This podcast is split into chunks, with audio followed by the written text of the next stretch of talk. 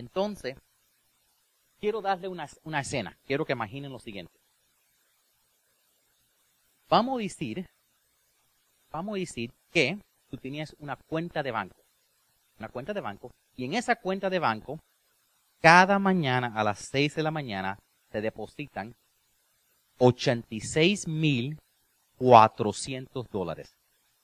Todas las mañanas. Está bueno eso, ¿verdad? Cada mañana. Está bueno, está mejor eso. Pero hay un problemita. Cada noche,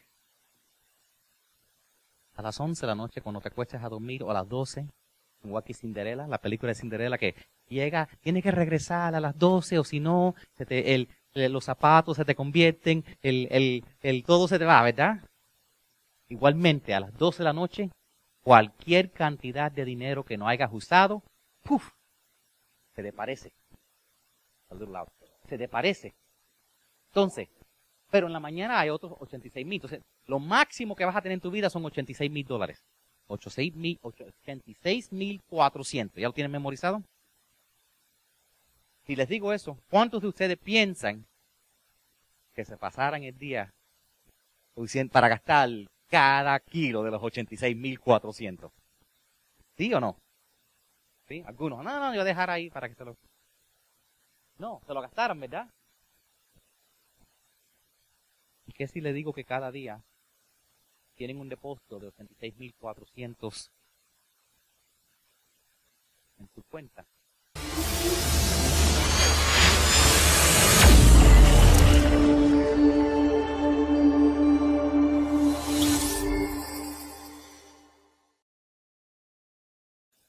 Tienes 86.400 segundos que están depositados en tu vida cada día. Cada 24 horas recibes 86.400 segundos. Cada vez que te acuestes, uf, se desaparecen. Igual que el dinero, que es posible desperdiciarlo y no usarlo, es posible desperdiciar esos 86.400 segundos que Dios te da cada segundo. Y el dinero lo puedes recuperar. Ahorita vienen los reembolsos de taxes y todo eso. Nunca hay reembolso de tiempo. A veces la gente, ¿qué es lo más valioso? El oro, las amistades. Las amistades se pueden restaurar. El dinero se puede recuperar. Pero no puedes comprar un segundo de tu vida después que haya pasado. El tiempo es lo más valioso que tenemos en nuestra vida. Y al final del día, lo hayas usado esos 86.400 segundos bien o los hayas usado mal, perdiste para siempre. En la vida de una de un norteamericano típica, una persona, vamos a decir que solo en sus primeros 70 años, una persona, porque estamos, yo creo que todos estamos garantizados por lo menos 70. Unos tienen 80, 90, 100, pero por lo menos podemos contar sin tener que preocuparnos mucho que por lo menos 70 es garantizado. En esos primeros 70 años aquí en Norteamérica, la persona típica se va a pasar 23 años durmiendo. 17 años de su vida trabajando. 11 años de su vida viendo televisión o jugando o en el internet. 6 años de su vida lo va a estar viajando y en vacaciones. 6 años de tu vida se lo vas a pasar comiendo. Algunos de nosotros, maybe más de 6 años.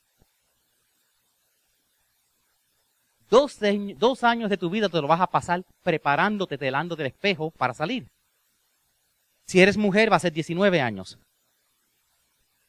Ok, ya se acabó el mensaje. Bueno, nos vamos. No, es un chiste, pero dos años aproximadamente preparándonos. Dos años preparándonos para, para hacer, para, para vestirnos y todo eso. Y un año de nuestra vida lo vamos a pasar en la iglesia. Ahora, yo no sé si han dado cuenta, pero la vida no siempre coopera con nosotros. La vida no siempre va. Cuando tú miras el reloj y necesitas que, que, pase el tiempo rápido, estoy esperando, te pones a mirar el reloj. Un segundo. Dos segundos. Y otros momentos, cuando necesitas que el tiempo camine despacio y estás haciendo algo divertido, Llegas, ay, qué bueno, mira, los primitos y todo eso. Vamos a estar aquí una hora. Ya se nos fue el tiempo, pero si ni ha comido, no ha saludado a todo el mundo ya me tengo que ir. Pues hay veces que mientras más tú corres, más tiempo tienes.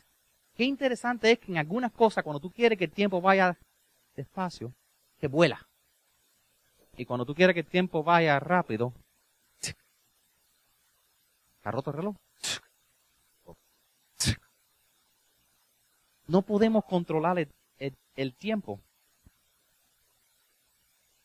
La Biblia nos enseña que la, que la vida, que en la vida Dios nos da ciertas cosas.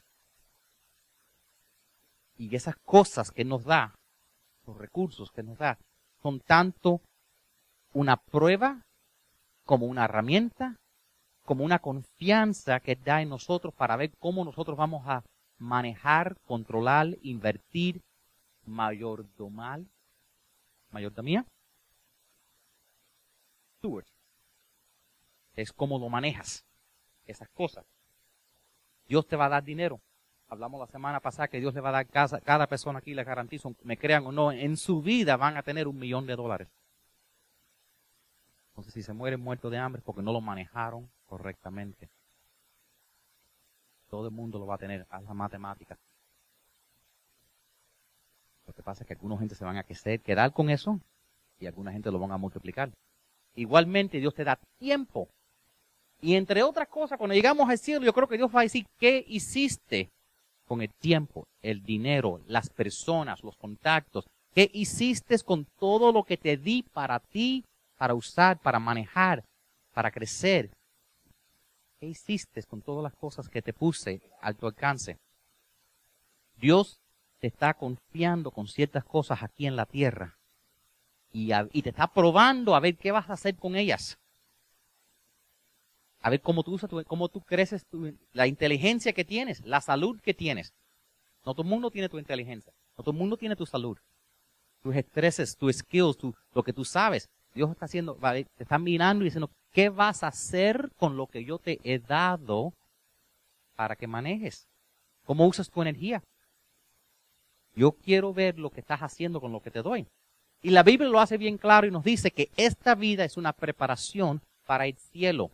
Quizás han visto las imágenes que la gente van, le salen alas y están con una, una alpa todo el día tocando. Ese es el infierno, ese no es el cielo. Okay, yo no sé tocar la alpa. en, el, en el cielo vamos a tener hogares, vamos a tener riquezas, vamos a tener responsabilidades, vamos a tener cosas que vamos a tener que hacer, no vamos a estar el día entero aburridos. No, y depende en lo que hacemos aquí y lo que aprendemos y cómo nos desarrollemos aquí en la tierra es lo que vamos a tener en el cielo. Por eso dice Dios dice a veces que guardemos riqueza para, para esperarnos cuando lleguemos allá. Por eso nos dice que cuando traemos a alguien a Cristo, coronas nos esperan en el cielo. Entonces Dios, esta vida es una preparación para el cielo, porque tú no vas a llegar, llevar tu cuerpo. Entraste muerto de hambre, sin un kilo, ningún bebé, hay dicho, ay, nació con una cuchara de, plata en la boca. Pero es un dicho, nadie entra con nada y nadie sale con nada. Pero si vas a llevar tus experiencias, tu memoria, tu carácter, como tu comportamiento, tu inteligencia, eso sí lo vas a llevar para el cielo. Y eso sí Dios está interesado en desarrollar en tu vida. Eso no tiene que ver nada como cómo llegamos al cielo. Solo llegamos una sola manera al cielo. Es por medio de la salvación, por medio de la gracia, en poner nuestra fe en Cristo, el Señor Jesús. Es la única manera de llegar al cielo. Pero esta vida es una preparación para el cielo. Ahora, está el año nuevo. Todo el mundo hace metas. Quiero perder de peso, quiero estudiar, quiero hacer esto. Yo quiero que tengan otras metas. Yo quiero que entre todas las diferentes metas que tengan, que una de esas metas que quiero que tengan es metas para manejar tu tiempo y nivel de estrés. Porque tú sabes qué? No sabía si iba a hablarle esta semana del estrés o del tiempo y me di de cuenta que son la misma cosa. Cómo tú manejas tu tiempo afecta qué nivel de estrés tienen en tu vida. Cuando tú estás estresado es porque no has manejado tu tiempo correctamente. Cuando tú andas tarde para el trabajo, cuando andas tarde para aquí, cuando, no tiene, cuando llegó el final del día, no dice todo lo que tiene que hacer, estás estresada, estresado, porque no has manejado el tiempo. Entonces tenemos que manejar el tiempo, manejar las cosas. Muchos de los versículos que vamos a estar hablando van a estar aquí en, sus en sus boletines. Normalmente, como digo, el PowerPoint trabaja y lo ponemos aquí. Cuando salga el video va a estar en el video si, si quieren compartir el video con alguien. Pero por ahora pueden seguir aquí. Casi todos, porque yo a veces al último momento, después que printeo el boletín, se me ocurre otro versículo y se lo añado. Pero el primer versículo que ven ahí dice lo siguiente.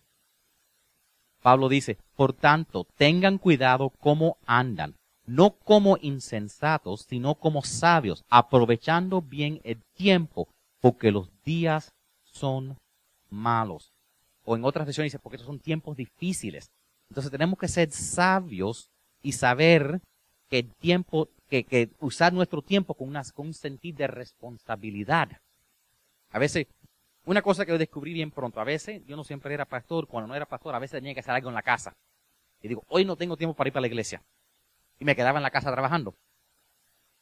Y me daba cuenta que no perdía dos horas yendo a la iglesia, que me salía igual. El tiempo que le invierto en Dios, Dios me lo da para atrás en otras maneras. Que nunca pierdo con Dios. Entonces, eso fue una de las cosas que me ayudó no faltar a venir a la iglesia, porque me di cuenta que, ah, voy a, no puedo ir a la iglesia hoy porque tengo que hacer esto. Y al final de tiempo no aproveché nada. Porque hay algo supernatural, sobre lo natural con Dios, que cuando tú lo que tú le das en, en, tu tiempo, en tu energía, en tu, en tu, en tu finanza, sea lo que sea, lo que tú le das a Dios, Dios te da para atrás multiplicado. Tú no puedes darle más a Dios de lo que Él te da a ti. Créame. Y entonces Dios quiere que tú aprendas manejar tu tiempo. En inglés le llaman eso time management. En español la palabra es gestión. La palabra gestión, si la buscamos en el diccionario, significa administración, detallando. ¿Ok? Entonces, en inglés, en español sería la gestión de tiempo. Time management. Es cómo vas a organizar tu día. Porque si no organizamos nuestro día, llega al final del día y decimos, no hice nada. No hice nada, me levanté, tenía que hacer esto y esto y esto y esto, no hice ninguna de esas cosas. Pero qué cansado estoy. Porque no, no administraste tu tiempo. Entonces eso se llama la gestión del tiempo. Y quiero que saquen sus boletines y quiero que apunten a algo. Y este mensaje lo he partido en dos, en dos partes. Porque quiero, quiero que lo mastiquen, lo piensen y lo pongan en práctica. Primero quiero que, que apunten ahí. La gestión de tiempo es la gestión de la vida en, eh, en inglés, time management is life management. La gestión de tiempo, la administración de su tiempo es la administración de tu vida, porque tu vida es tiempo. Eso es lo que es la vida. Y entonces tenemos que estar seguros de cómo estamos usando nuestro tiempo. ¿Alguna vez han ido a una película? O han hecho algo y, se entran al, movie theater, compran, pagan lo que sea, los 20 dólares, compran su popcorn, su caramelo, que son así de grandes por alguna razón, tienen sus refrescos, se sientan a ver la película y después dicen, esas dos horas más nunca la voy a poder tener para atrás en mi vida. Qué pérdida de tiempo. Y efectivamente, has votado dos horas de tu vida has votado dos horas de tu vida que jamás vas a poder tener hacia atrás. Exactamente, eso es exactamente lo que has hecho, porque el tiempo es la vida. La vida es el tiempo. Si tú has votado tiempo, has votado un poco de tu vida. Nunca lo puedes hacer regresar para atrás.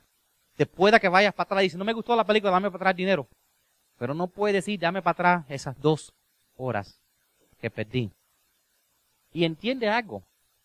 Cuando tú le dices, como tenemos las mismas 86.400 segundos cada uno, cuando le decimos sí a algo, sin darnos cuenta, estamos diciéndole no a otra cosa. O tengan eso en mente. A veces, no, tengo que, tengo que hacer todo trabajar. No puedes hacerlo todo. No puedes.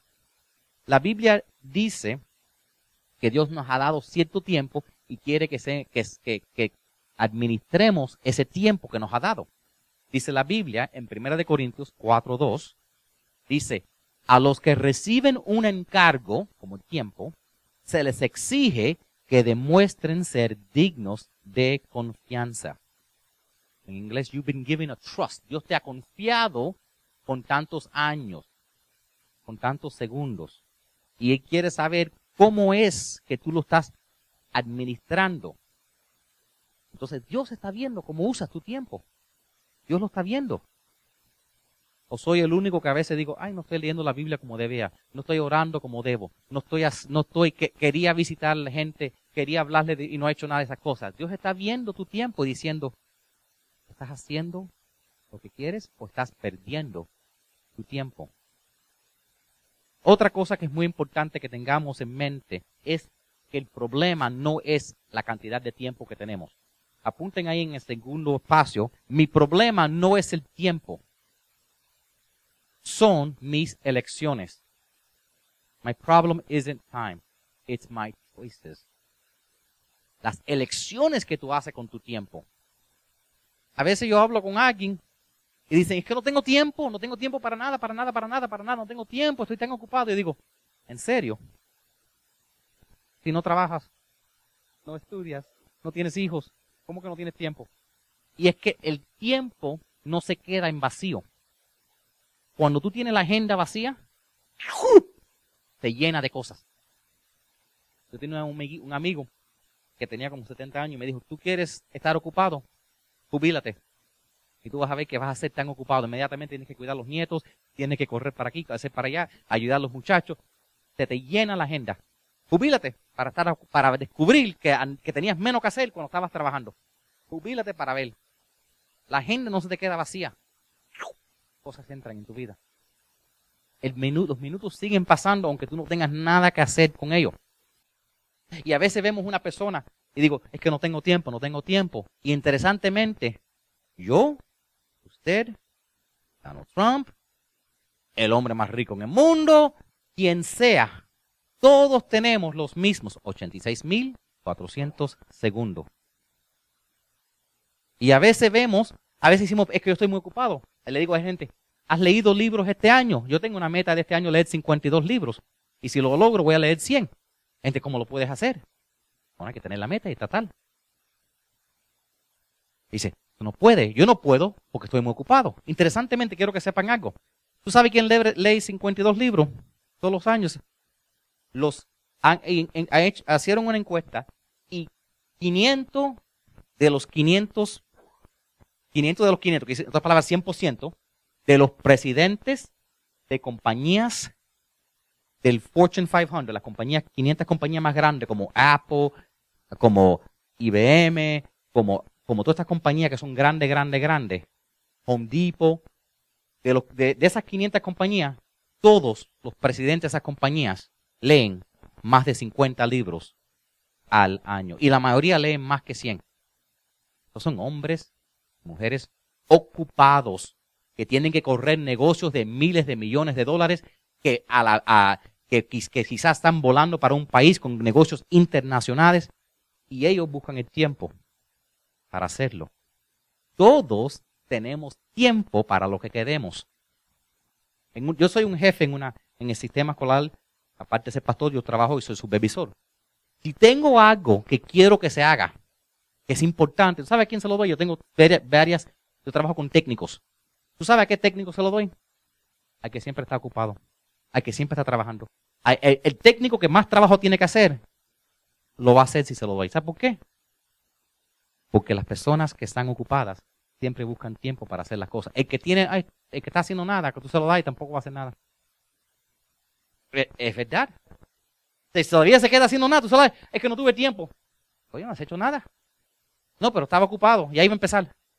Se lo das al que está ocupado, que tiene. yo tengo dos, uno que está siempre haciendo nada y uno que está haciendo bastante cosas. Se lo doy al que está siempre haciendo cosas y él me dice, ok, ¿qué estás haciendo? Tengo que hacer esto y esto y esto. ¿Puedes hacer esto? Sí, dámelo. Pum, y le mete mano. Todos tenemos la misma cantidad de tiempo, depende si lo queremos hacer o no. Y por tanto, ocupado que estemos y por tanta responsabilidad que tenemos en la vida, lo, siempre buscamos tiempo para lo que nosotros consideramos importante. Cuando yo pesaba 300 libres, no importa si lloviera tronada o si era el fin del mundo y venía un huracán, yo todos los días encontraba tiempo para Cold Stone, para comer helado. Eso era importante para mí. Y para lonchar en un buffet. No me importara cuál mientras que fuera todo lo que puedo comer. Y así llegué a tener 300 libras. ¿Entiendes? Todos encontramos tiempo para lo que queremos y lo que nos es importante para nosotros. A veces decimos, no tenemos tiempo. Dime. 86,400. No, no, no. Cuando quiera. Todos encontramos tiempo para lo que queremos. Hay personas que yo le digo, oye, pero tú no lees. No tengo tiempo. Y después veo, y tienen 36 posts en Facebook antes de las 8 de la mañana. Tienen tres memes en Instagram y, ah, y, cada cinco minutos add to the story. Pero no tienen tiempo para leer. ¿Entiendes? Hay tiempo para la que tú quieras que haya tiempo. La Biblia dice que si nosotros queremos sentirnos mejor de mi vida y del tiempo que tenemos, tenemos que decidir mejor qué vamos a hacer con nuestro tiempo.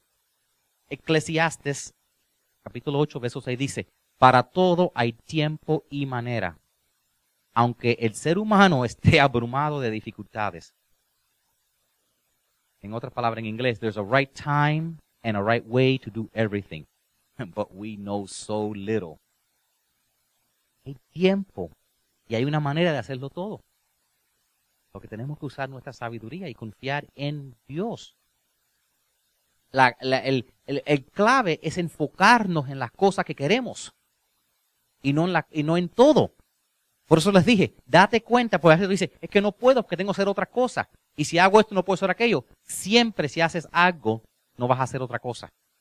Cada vez que tú dices, este minuto voy a hacer esto, estás diciendo, este minuto no voy a hacer esto, no voy a hacer aquello. Entonces, escoge sabiamente lo que vas a hacer con tu tiempo. Cada vez que le dices sí a algo, le estás diciendo no a otra cosa. A veces pensamos que no tengo más nada que hacer en este momento, si sí hacer esto. ¿Y qué de tu meta de hacer ejercicio? ¿Y qué de tu meta de leer la Biblia? ¿Y qué de tu meta de pasar más tiempo con tu familia? ¿Y qué de tu meta, entiende, de leer un libro? ¿Y qué de tu meta de estudiar? Ah, ay, se me olvidó esas cosas. Ah, no las poniste en tu agenda. No decidiste hacerlas. Entonces, no tenía nada que hacer, me puse en Facebook. No estoy hablando contra Facebook, ¿ok? Especialmente los que están viendo en Facebook, están usando su tiempo muy bien. Pero, pero tampoco dejen que nada les robe todo su tiempo. ¿Ok? Pero hay buenas noticias y quiero que apunten ahí. La gestión de tiempo se puede aprender. Apunten ahí, se puede aprender en el tercer espacio abajo en la primera página. Time management can be learned. La gestión de tiempo se puede aprender. Entonces ahí en ese espacio, en la primera página abajo, pueden apuntar.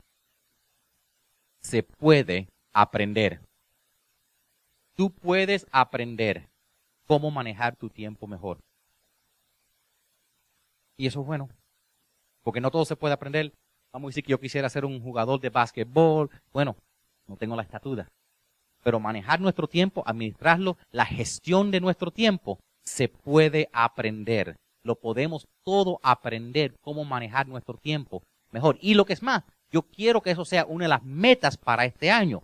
¿Por qué? porque se acaba de venir diciembre y seré yo el único que en diciembre dijo, miró para atrás con cierta tristeza diciendo, quise hacer esto, no lo hice, quise hacer aquello, no lo hice, quise hacer aquello, no lo hice, ¿verdad?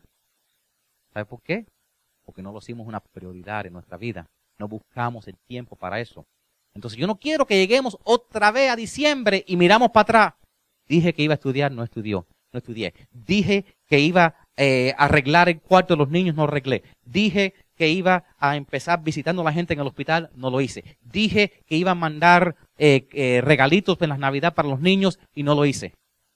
¿Okay? Que son las metas que tengo para esta iglesia. Voy a ver si invito en, eh, en febrero o marzo, voy a invitar unos misioneros porque quiero que nosotros en noviembre mandemos en cajita de zapatos regalitos, jugueticos para los niños en países pobres. Y no lo vamos a empezar en noviembre, lo vamos a empezar en febrero para que no haya excusa, para que haya... Habrán 30 sillas, no importa, vamos a llenar 200 cajas. Lo empezamos temprano. Se va al Dollar Store, se compra las cositas, se le, se le regala una bibliecita, porque no solo le vamos a regalar de eso, vamos a mandarlo con misioneros para que le hablen de la palabra de Dios. Y para que en, el día de la Navidad, cuando lo abran, sepan lo que es el, el significado de la Navidad. Amén. Dice la palabra de Dios en Salmos 90. Enséñanos a contar bien nuestros días para que nuestro corazón se llene de sabiduría.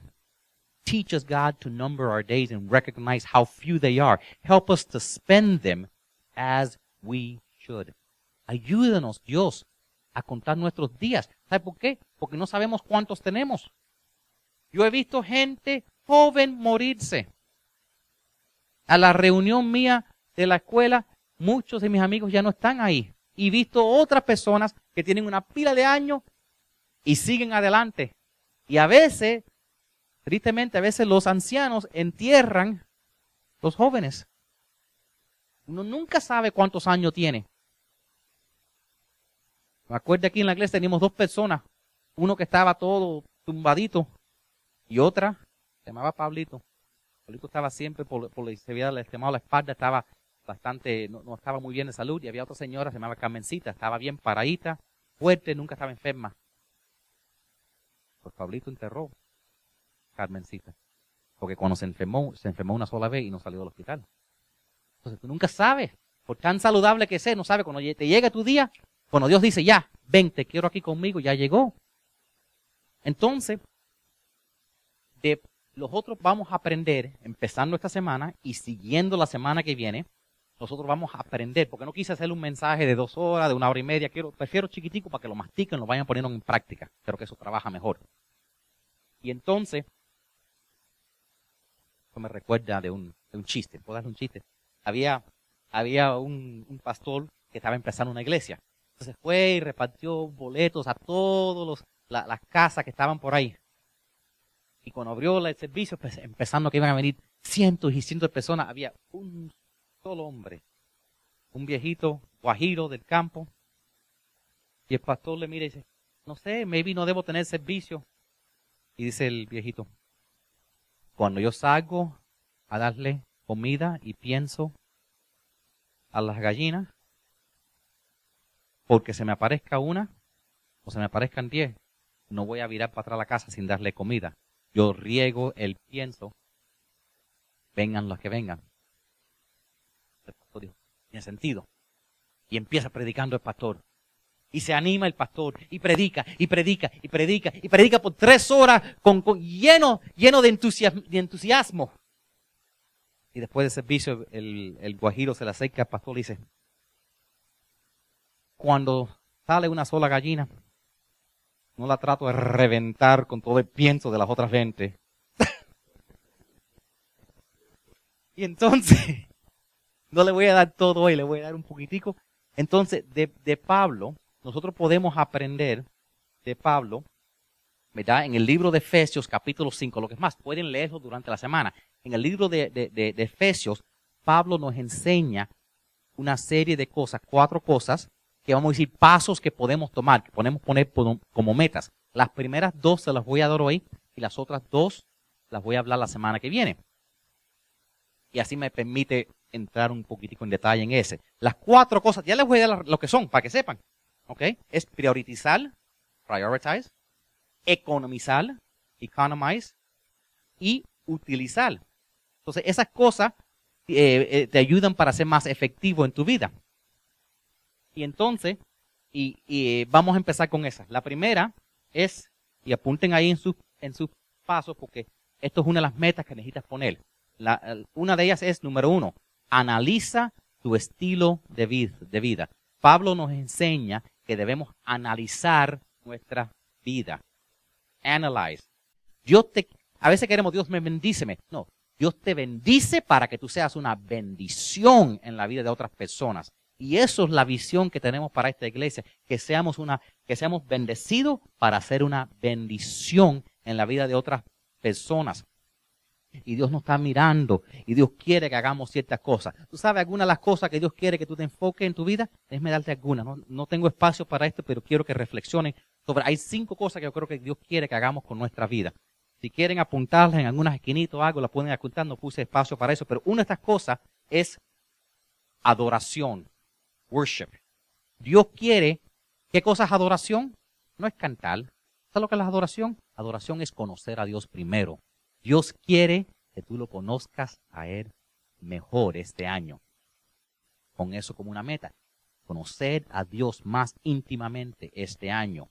Eso es uno de los propósitos por cual Dios todavía te tiene en esta tierra y no te llevaba para el cielo, es para que tú lo conozcas más. La segunda cosa es para discipulado.